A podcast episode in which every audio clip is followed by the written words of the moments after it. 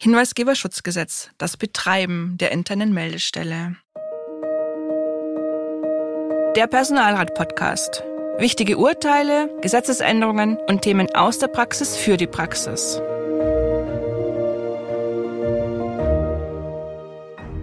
Hallo und herzlich willkommen zur heutigen Podcast-Folge Der Personalrat. Mein Name ist Emgard Schmalix, verantwortliche Redakteurin der Zeitschrift Der Personalrat und mir gegenüber Michael Kröll, Fachanwalt für Arbeitsrecht in der Kanzlei Kröll und Weber in Frankfurt am Main. Hallo Michael. Salut Irmgard. Bei internen Meldestellen nach dem Hinweisgeberschutzgesetz sollen Verstöße, die von diesem Gesetz umfasst sind, gemeldet werden. Stand Oktober haben erst etwa ein Drittel der Behörden eine entsprechende interne Meldestelle. Das liegt auch daran, dass beim Einrichten und Betreiben in der Praxis noch sehr viele Fragen offen sind.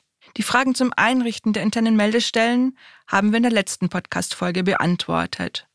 Heute schauen wir uns das Betreiben der internen Meldestelle genauer an. Wer im beruflichen Umfeld von einem Verstoß nach dem Hinweisgeberschutzgesetz erfährt, sollte sich an die interne Meldestelle wenden. Auf welchem Weg das gemacht werden soll, beschreiben die Meldewege, die sogenannten Meldekanäle. Michael, wer gibt diese vor? Das sind die Beschäftigungsgeber, die nach dem Hinweisgeberschutzgesetz zum Einrichten von internen Meldestellen verpflichtet sind. Beim Bund und den Ländern sind es die von den obersten Dienstbehörden bestimmten Organisationseinheiten, in denen interne Meldestellen einzurichten sind. Interne Meldestelle betreibt also den ihr vorgegebenen Meldekanal. Welche Meldekanäle sind zulässig? Die internen Meldekanäle müssen mündliche Meldungen oder Meldungen in Textform ermöglichen. Mündlich wäre etwa in einem persönlichen Gespräch, per Telefon oder Sprachübermittlung. Textform hieße etwa per E-Mail. Zusätzlich sind auch digitale Lösungen zulässig, also digitale Hinweisgebersysteme.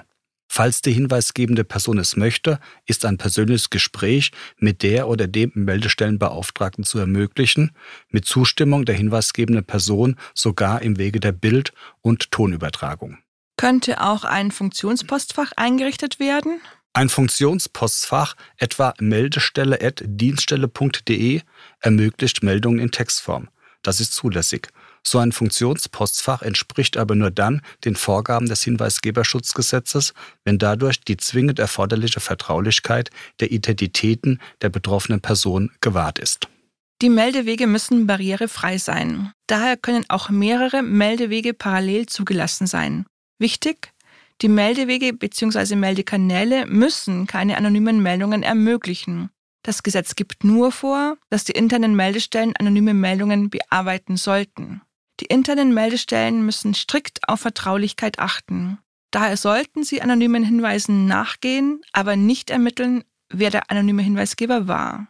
Eine Behörde hat vorschriftsgemäß eine interne Meldestelle eingerichtet. Michael musste die Beschäftigten über die interne Meldestelle und die Meldewege informieren? Ja, die Beschäftigungsgeber beim Bund und den Ländern, die jeweiligen Organisationseinheiten, sind verpflichtet, für die Beschäftigten klare und leicht zugängliche Informationen über das Nutzen des internen Meldeverfahrens bereitzustellen.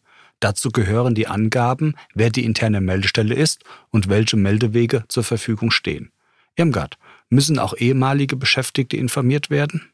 Auch ehemalige Beschäftigte kommen als hinweisgebende Personen in Betracht, wenn sie im beruflichen Kontext Informationen über meldefähige Verstöße erhalten haben. Eine Pflicht, bereits ausgeschiedene Beschäftigte über das interne Meldeverfahren zu informieren, besteht aber nicht.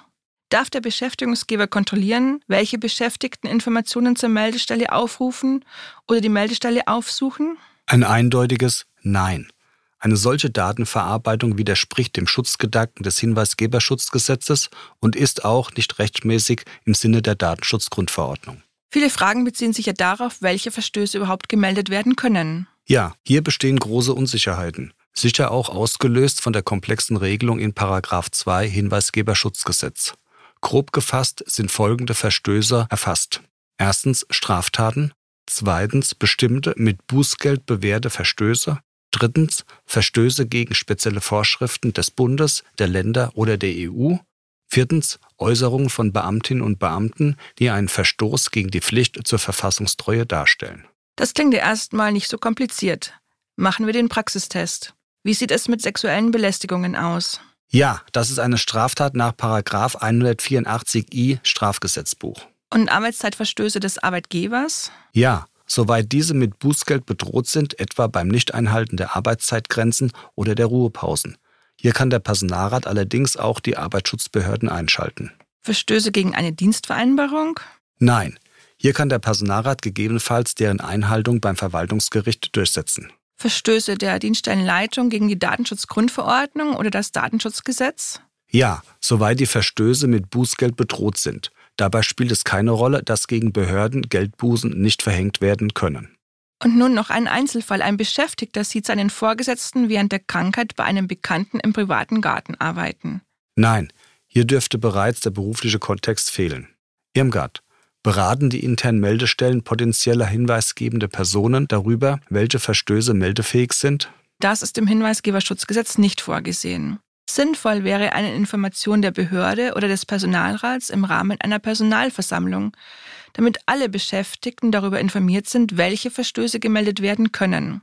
Sollte ein Beschäftigter mit einer konkreten Nachfrage auf die interne Meldestelle zukommen, ist es wichtig, dass diese in der Lage ist, entsprechend zu informieren. Im Übrigen ist es Aufgabe der internen Meldestelle zu prüfen, ob der gemeldete Verstoß vom Hinweisgeberschutzgesetz umfasst ist. Ist das nicht der Fall, ist die hinweisgebende Person zu informieren und es kommt zu keinen weiteren Untersuchungen.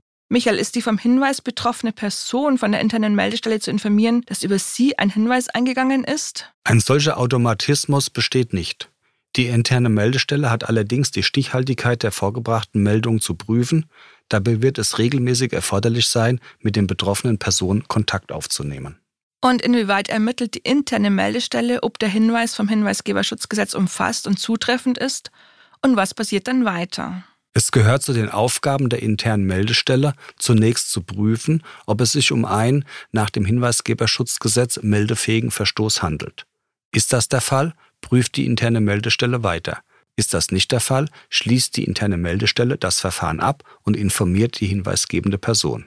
Welche Folgen sind denn denkbar, wenn die gemeldeten Informationen nicht vom Hinweisgeberschutzgesetz umfasst sind? Zum einen ist es möglich, dass die interne Meldestelle dies sofort erkennt und der Meldung nicht weiter nachgeht.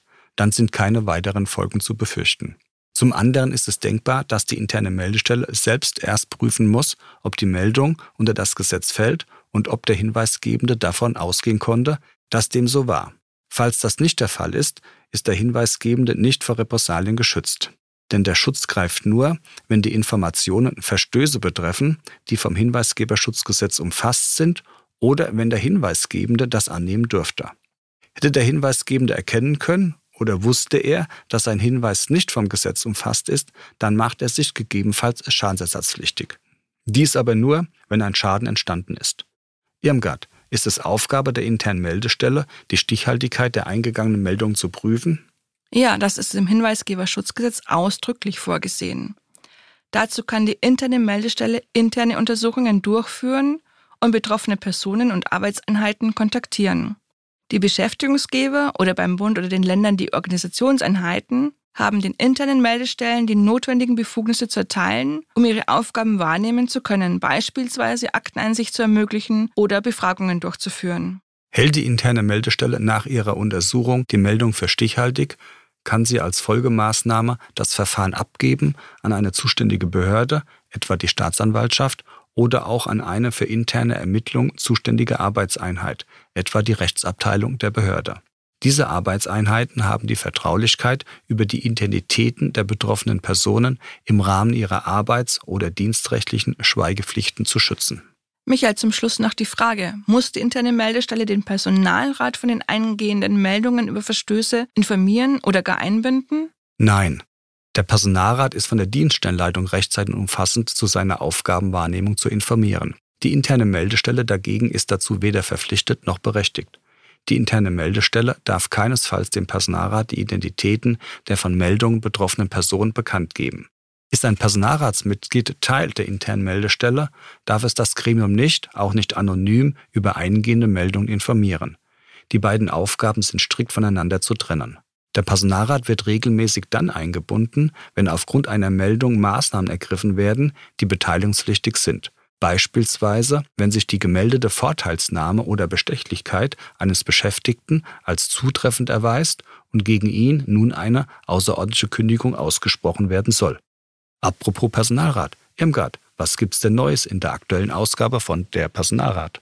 In der November-Ausgabe stehen auch wieder die Personalratswahlen 2024 im Fokus. In dieser Aufgabe klären wir, wer aktiv und passiv wahlberechtigt ist, wer also wählen darf und wer gewählt werden darf. Und was es mit den Vorabstimmungen auf sich hat. Wer ist dafür verantwortlich und was kann überhaupt in Vorabstimmungen entschieden werden.